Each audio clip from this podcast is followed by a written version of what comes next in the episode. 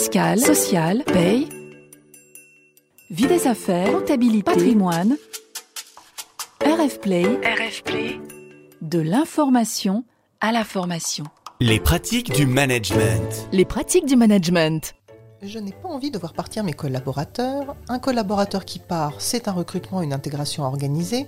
Ça coûte cher en temps, en argent, en énergie. Comment garder mes équipes? Comment les fidéliser? Pour répondre à ces questions, je reçois Aurélie Durand, coach, psychologue et consultante, fondatrice d'Ajadi, à l'occasion de notre septième podcast consacré aux pratiques du management.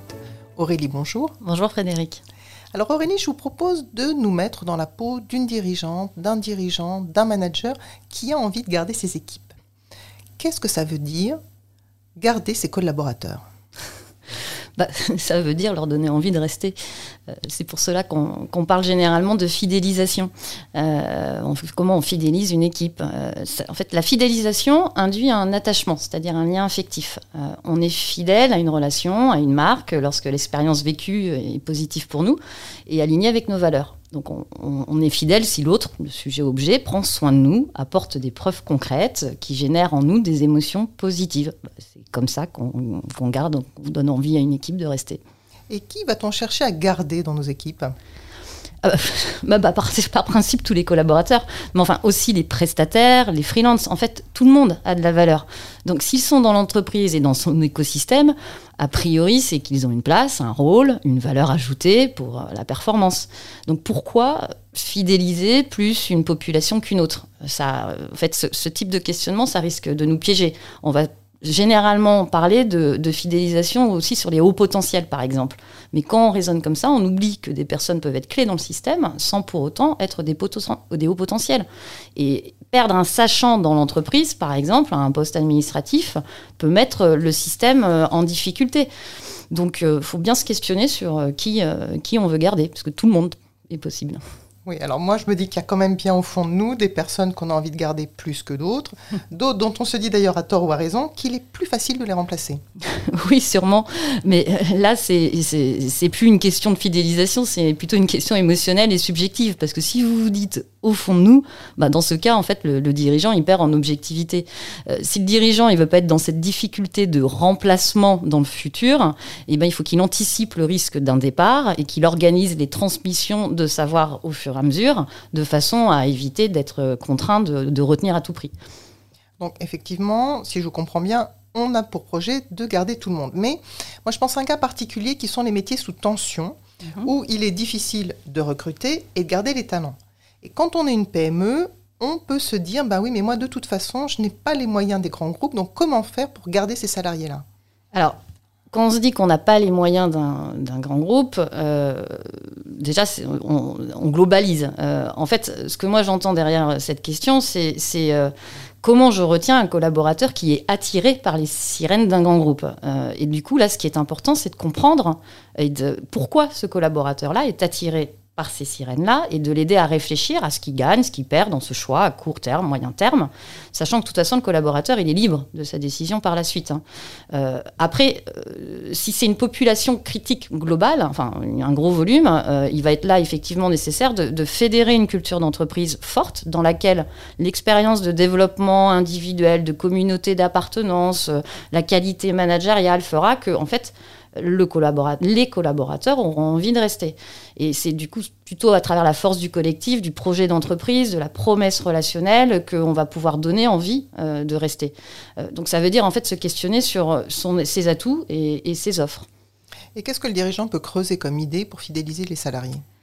Bah, en fait, euh, je le disais un peu plus tôt, la question pour moi, c'est comment on fidélise. Et en fait, dans la fidélisation, c'est quelle expérience, quel vécu proposer aux collaborateurs afin qu'ils décident de rester fidèles. On ne peut pas imposer, la nuance est fine, hein. euh, on ne peut pas imposer à quelqu'un d'être fidèle. Euh, il faut lui donner envie. Donc, il y a autant de leviers que de collaborateurs. Il n'y a pas de normes ou de recettes miracles. On l'a bien vu, hein, il y, a eu des recettes, il y, a plein de modes sur les cultures de start-up ou de la Silicon Valley où on a essayé qu'on a essayé de réappliquer en France avec les baby-foot, les after-work, les chief happiness officers. Bah, ça fonctionne plus ou moins en fonction de la culture de l'entreprise et en fonction de ce qui est important pour les collaborateurs. Donc en fait, la seule recette, c'est qu'attendent vos collaborateurs, qu'attendent vos différentes typologies à vous, Et après, c'est comme en marketing, hein, c'est leur permettre de vivre une expérience positive. Et c'est pas la même pour chacun. Tout le monde ne souhaite pas vivre dans une communauté professionnelle euh, comme, comme on peut voir en Silicon Valley. Donc j'ai l'impression que la seule chose à faire, c'est de se mettre à l'écoute de ses équipes. Oui, pour fidéliser, le premier sujet, c'est de s'intéresser à l'autre, en fait, c'est de s'intéresser à ses collaborateurs pour leur demander ce qu'ils souhaitent, comment ils vivent les moments clés de leur expérience dans l'entreprise. Donc, comme je le disais, hein, c'est comme en marketing, il faut découper le parcours collaborateur pour identifier ce qu'on appelle les pain points, c'est-à-dire les possibles irritants, que, depuis que ce soit au moment du recrutement, l'intégration, des entretiens annuels, la gestion des congés, l'environnement de travail, les moyens IT, enfin, la facilité des process. Euh, enfin, vous voyez, il y, a tout le chemin de vie, en fait, du collaborateur dans, dans l'entreprise et puis de questionner euh, leur degré de satisfaction, de recueillir euh, leurs suggestions.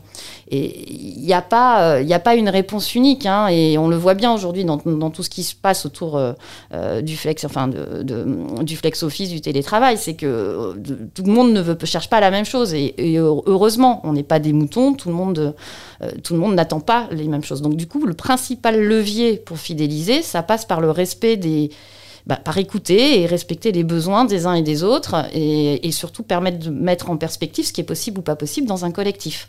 Euh, donc ça passe par entretenir la relation et l'attention et la transparence de communication. Alors, on entend souvent dire que les 20-30 ans n'ont pas le même rapport que leurs aînés au travail. Hein, ça, c'est beaucoup dit, beaucoup écrit. Est-ce que ça suppose que pour ces 20-30 ans, il faut réfléchir à des actions spécifiques pour les fidéliser? Pour moi, il faut sortir des normes et des stéréotypes. Il n'y a pas les jeunes et les vieux d'un côté, il y a des tempéraments, il y a des contraintes de vie différentes, euh, et quel que soit notre âge, euh, le lieu d'habitation, qu'on soit en couple ou en couple, en fait, on est sensible à la finalité et à l'environnement de nos travail. Et c'est euh, bien un, sujet d'actualité dont on entend parler avec le sens. Euh, donc souvent, euh, on s'est dit que pour fidéliser les jeunes, on, pouvait leur proposer effectivement, pour répondre à votre question, des baby-food, des after-work, du mécénat de compétences, des congés paternité. Donc on a focusé sur ça. Mais en fait, ce que je trouve intéressant dans les jeunes, c'est que la force de cette génération, c'est qu'elle s'est autorisée à être plus volatile, donc effectivement peut-être plus difficile à, fidéliser, euh, et elle nous a obligés à nous poser la question de la fidélisation et de l'expérience collaborateur proposée par l'entreprise. Mais proposer un environnement de travail agréable avec du sens, qui permet de se développer, connecté aux enjeux de la société, bah, c'est des mesures qui sont valables pour toutes les générations. Euh, donc il ne faut pas euh, chercher à tout prix, à se focuser à tout prix sur cette jeune génération en leur proposant que des trucs pour eux. Il faut vraiment raisonner globalement par rapport au fait qu'il y a des individus dont, et, des et des tempéraments différents dans l'entreprise qui attendent des choses différentes. Et par rapport à ces jeunes, il ne faut pas non plus être dans l'extrême. Euh, c'est que il faut pas répondre non plus à toutes les attentes pour à tout prix les fidéliser parce que c'est pas être responsable ça. On est dans une entreprise, on n'est pas dans une famille, il y a un cadre à tenir, il y a un engagement contractuel qui permet en fait une efficacité collective et c'est aussi aux jeunes de s'intégrer dans ce système qui est l'entreprise. Donc il n'y a pas de recette toute faite à appliquer. Et même si les entreprises ont tendance à, puiser dans des recettes ou dans des, solutions comme les afterwork, les séminaires euh, ludiques ou autres, ça ne va pas nécessairement euh, marcher et fidéliser les salariés. Alors, fidéliser, j'irai pas jusque-là. Par contre, bien sûr, ça nourrit des émotions positives et des relations positives dans l'entreprise. Donc, euh, donc c'est extrêmement important de pouvoir les proposer. Mais c'est tout aussi, aussi important d'avoir à l'esprit que ça peut ne pas plaire à tout le monde, comme je le disais, et que euh, c'est en fait un peu, enfin, ce qui serait mieux, c'est de permettre aux collaborateurs de disposer d'un certain nombre d'offres. Tout le monde n'a pas envie euh, de partir en week-end avec ses collègues ou de faire de l'afterwork. Euh, c'est pas une question d'âge. on est dans un cadre professionnel et, du coup imposer quelque chose perso, euh, bah c'est aussi, ça revient aussi à nier la, la singularité de chacun, les désirs de chacun. Donc, en fait, L'atout, ça serait de faire une offre diversifiée. Par contre, oui, à des moments, c'est nécessaire qu'il y ait des team building. Oui, à des moments, c'est nécessaire de fédérer le collectif. Mais dans ces cas-là, c'est pas pour de la fidélisation, c'est dans un autre objectif.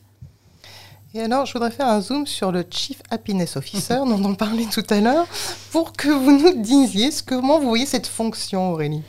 Alors, je, je porterai euh, aucun, euh, aucun jugement, aucune critique par rapport à cette fonction. En fait, c'est tout dépend le rôle que recouvre le, le Chief Happiness Officer. Euh, et c'est tout dépend de ce qu'on lui confie comme mission et la cohérence de cette mission par rapport au projet de l'entreprise. Il peut, euh, et on voit, il y a plein de Chief Happiness Officer différents. Il, il peut recouvrir tout le process d'expérience collaborateur, comme il peut prendre en charge en fait le process RH autour du, du talent development, comme il peut recouvrir uniquement les aspects un peu plus fun et environnement de travail. Euh, donc Bien sûr, euh, s'il recouvre cet environnement fun avec en organisant des cours de yoga, la conciergerie, le baby-foot, les baristas, bien sûr que ça contribue à renforcer des expériences positives.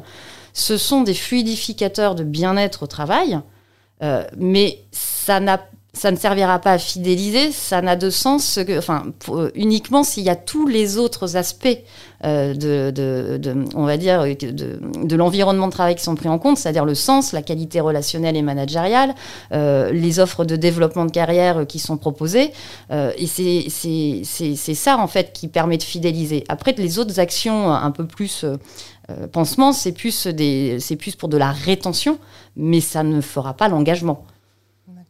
Et alors, je, vais revenir sur quelque chose de beaucoup plus classique. Les augmentations, les primes, les avantages salariaux. Est-ce que la rémunération peut suffire à retenir un salarié? Bah, Là, ça va dépendre du niveau des avantages et de la rémunération. Euh, mais par contre, il faut faire gaffe parce qu'à un moment donné, la prison dorée, enfin, c'est-à-dire euh, juste la fidéliser par la rémunération, ça, peut, aussi avoir ses limites. Hein. C'est ce qu'on peut observer dans certains métiers de la finance ou du conseil. Euh, ça peut être effectivement contre-productif parce qu'on peut avoir des collaborateurs qui restent pour cela. On retrouve la notion de fidélité là, mais on n'a pas forcément euh, la qualité, celle de la qualité relationnelle ou de l'engagement. Euh, par contre, effectivement, un dirigeant peut proposer une augmentation de rémunération, euh, mais si rien d'autre n'est modifié dans l'expérience vécue, euh, dans le sens dans laquelle, enfin encore une fois, dans la qualité relationnelle managériale, il est fort à parier que cette mesure ne sera que une mesure pansement, euh, sauf si bien sûr il y a un grand différentiel avec le marché. Euh, après, si la demande d'augmentation de rémunération vient de la part du salarié et que c'est un fort irritant dans son expérience vécue dans l'entreprise, oui, ça peut suffire à le retenir. Donc ça dépend. Et si je fais des choses pour fidéliser mes salariés, est-ce que je vais communiquer sur ces actions et dire pourquoi elles sont mises en œuvre? Alors, la transparence d'intention, elle est clé, mais il faut qu'elle soit congruente euh, entre ce qu'on dit, c'est-à-dire qu'on souhaite vous aider, et les actes nécessaires, c'est-à-dire que c'est pas juste de la parole, il faut qu'effectivement derrière il y ait bien les plans d'action. Euh, maintenant, euh, c'est pas parce qu'on le met en place que ça va fonctionner. on, ne, on ne rend pas fidèle l'autre, on lui donne envie de l'être, et c'est la même chose dans une entreprise. Donc, on peut mettre en place des actions de fidélisation, mais c'est accepter que le collaborateur après il va être libre de son évolution et de rester ou de partir. Ok. Alors pour conclure Aurélie, quelles clés pour les dirigeantes, les dirigeants qui peuvent leur permettre de donner envie à leurs salariés de rester? Alors, en résumé, en fait, pour garder, retenir, fidéliser les collaborateurs, ce qui compte, ce que je disais, c'est l'expérience vécue, la relation qui est installée euh, dans euh, tout le parcours dans l'entreprise. Et comme dans toute relation, ben, c'est accepter effectivement que chacun est libre ou pas de rester ou de partir. Donc la fidélisation, c'est pas une fin en soi, c'est un mouvement, euh, c'est une intention qui est créatrice de valeur. Et pour pouvoir mettre ça en place, eh ben, il faut arrêter de se demander quoi faire pour retenir et plutôt se questionner sur ce qui va donner envie de rester, être congruent entre ses discours et ses actes, déterminer les irritants de l'expérience vécue et du coup élaborer une promesse de sens relationnel managérial qui et, de process qui correspond à ces irritants, et puis prendre après de la distance pour observer euh, l'impact de ce qu'on a fait, les faits, euh, et, et, interroger en fait dans une boucle un peu rétroactive les collaborateurs pour voir comment on peut être dans une amélioration continue, pour après agir et rectifier le tir. Bien. Eh bien, écoutez, merci Aurélie de nous avoir permis d'y voir plus clair dans ce souhait de garder ses salariés et dans ce que cela implique. Merci Frédéric, à bientôt. Et puis merci à vous d'avoir été attentif à ce septième podcast de nos pratiques du management. Sachez que vous pouvez réécouter les précédents podcasts sur rfplay.fr ou encore sur les plateformes Spotify, Deezer, Apple et Google Podcast. Et puis rendez-vous à la rentrée pour notre huitième podcast Pratiques du management. Retrouvez tous les podcasts de RFplay et plus encore sur rfplay.fr.